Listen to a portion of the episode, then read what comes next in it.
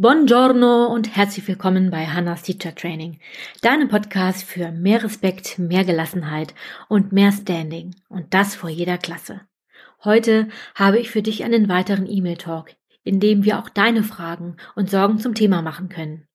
Schreibe mir gerne eine Mail und wir behandeln dein Thema deiner Wahl. Und ich sorge dann dafür, dass du schon ab morgen den Start hinlegst hin zu mehr Zufriedenheit und Freude im schönsten Beruf. Let's go. Liebe Hanna, ich schreibe dich mal an, weil ich momentan oft unzufrieden bin und es mich nach dem Schultag auch nicht loslässt.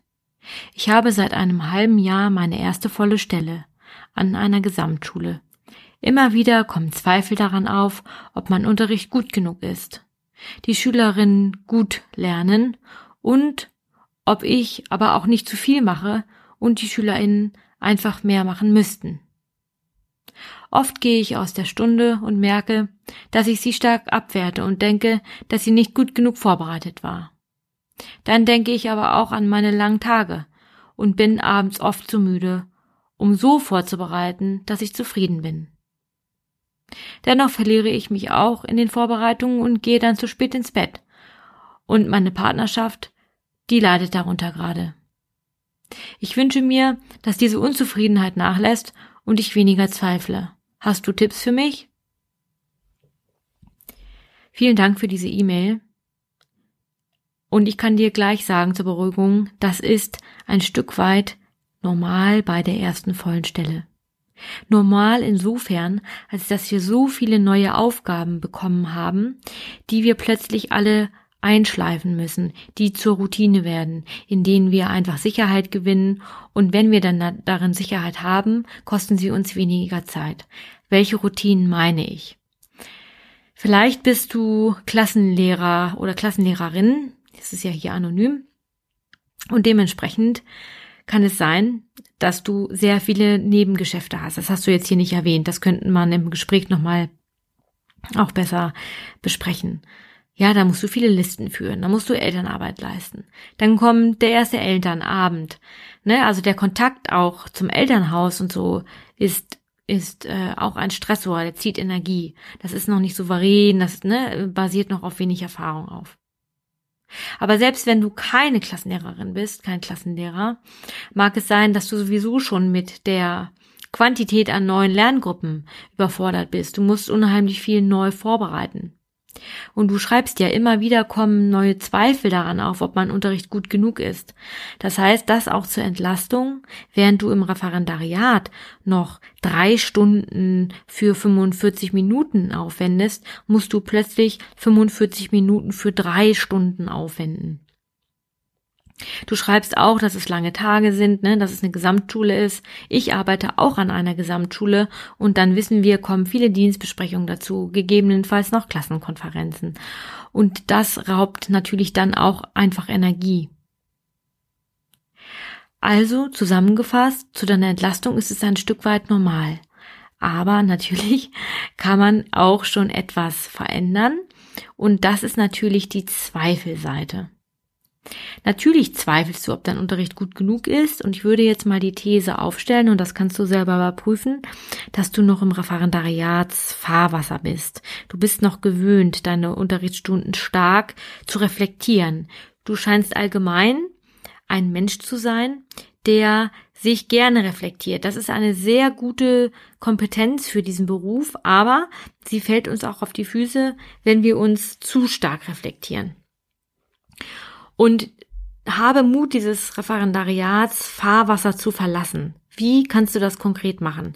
Indem du mal eine Woche dir vornimmst, nicht zu schauen, was schiefgelaufen ist, sondern nur darauf zu gucken, was gut gelaufen ist. Also wo waren Stellen, wo du gemerkt hast, da hatte ich Energie. Mach das mal eine Woche radikal und dann geht es jetzt nicht darum, für immer das so zu fahren und zu sagen, yeah, mein Unterricht ist jetzt richtig gut und das ist jetzt ja alles einfach nur noch so ein Mindfuck, so spreche ich es jetzt mal aus aus dem Referendariat, dass ich das alles zu negativ sehe und in Wahrheit ist es das gar nicht. Jein. Indem du mal eine Woche nur auf das Gute fokussierst und du wirst dich dann immer wieder dabei ertappen, wie das eigentlich gar nicht funktioniert, das habe ich nämlich auch hinter mir, weißt du, dass die Bewertung deines Unterrichts relativ ist. Und darauf willst du hinaus. Das heißt, in Zukunft kannst du dir nämlich auch mal sagen, boah, das ist mir gerade zu anstrengend, meine Unterrichtsstunde zu zerpflücken und zu gucken, was alles nicht gut gelaufen ist, und dann lässt du es einfach mal sein. Mit dem höheren Ziel, dass du Energie sparst. Denn eine erste volle Stelle zieht allein schon dadurch Energie, dass du, wie ich eben bereits sagte, unfassbar viele Abläufe erstmal routinieren musst.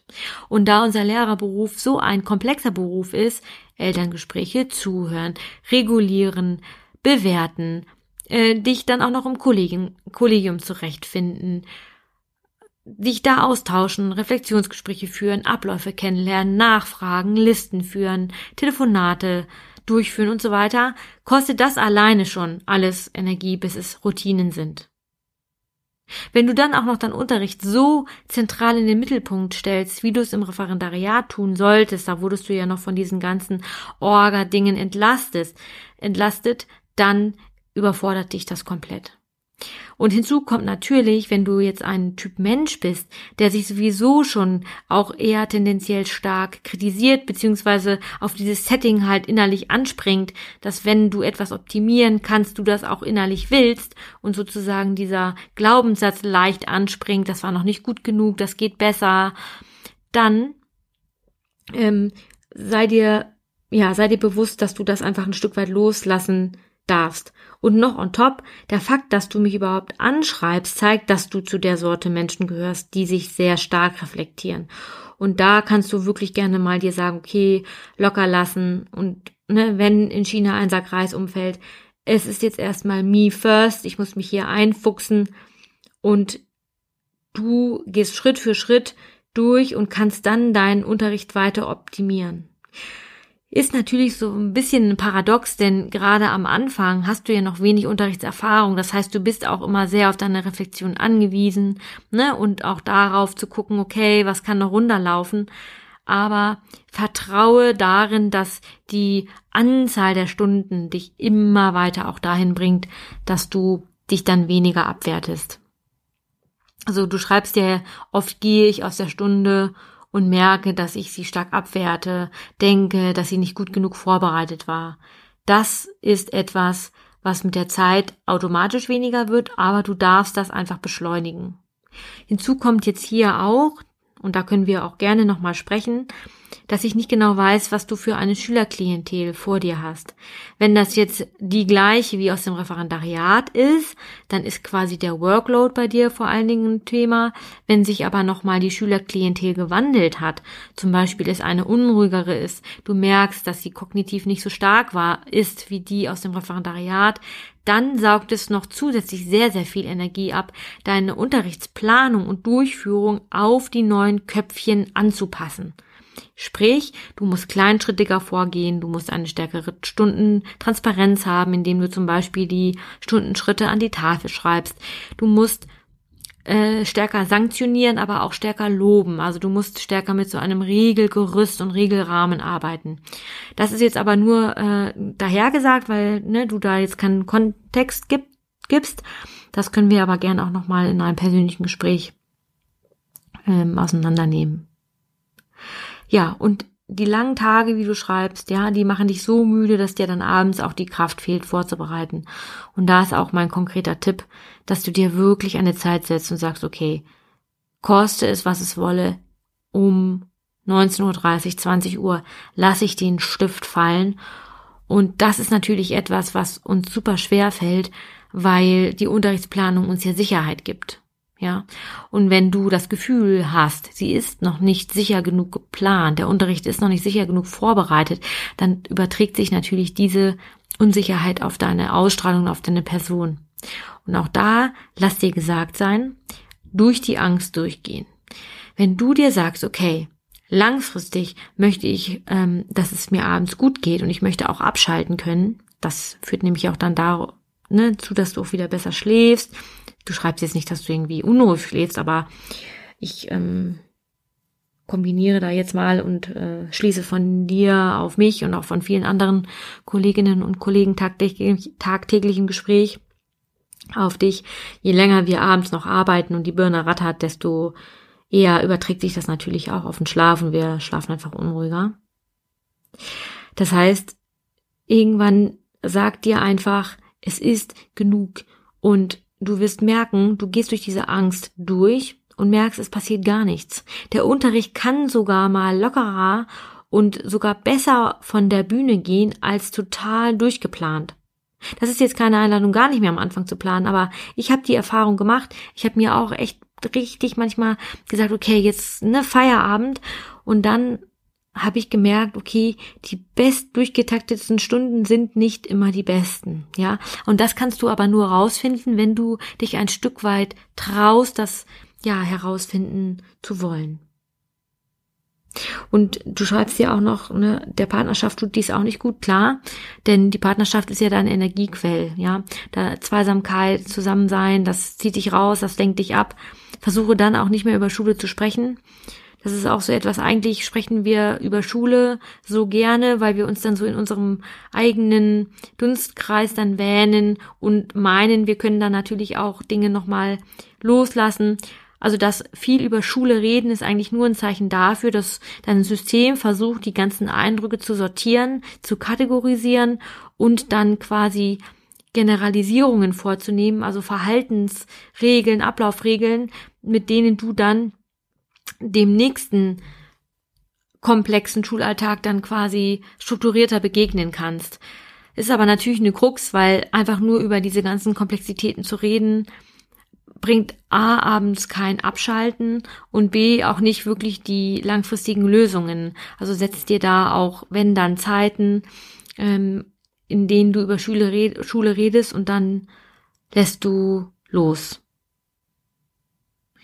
Ich hoffe, dir helfen diese konkreten Tipps. Buche dir auch gerne nochmal ein Gespräch Ganz gemütlich auf meiner Website, ganz kostenlos, ganz unverbindlich. Das Einzige, was du investieren musst, ist einmal ähm, auf Calendly gehen und dir einen Termin blocken und wir sprechen gemeinsam. Liebe Kolleginnen und Kollegen, ich lade euch herzlich dazu ein, besucht meine Website www.hannas-teachertraining.de und ganz anonym, unverbindlich, probiert's einfach mal aus. Habt ihr Alltagshürden?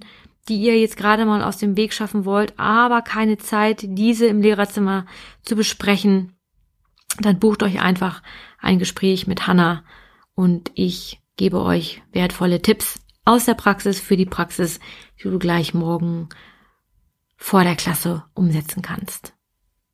Bis zum nächsten Mal.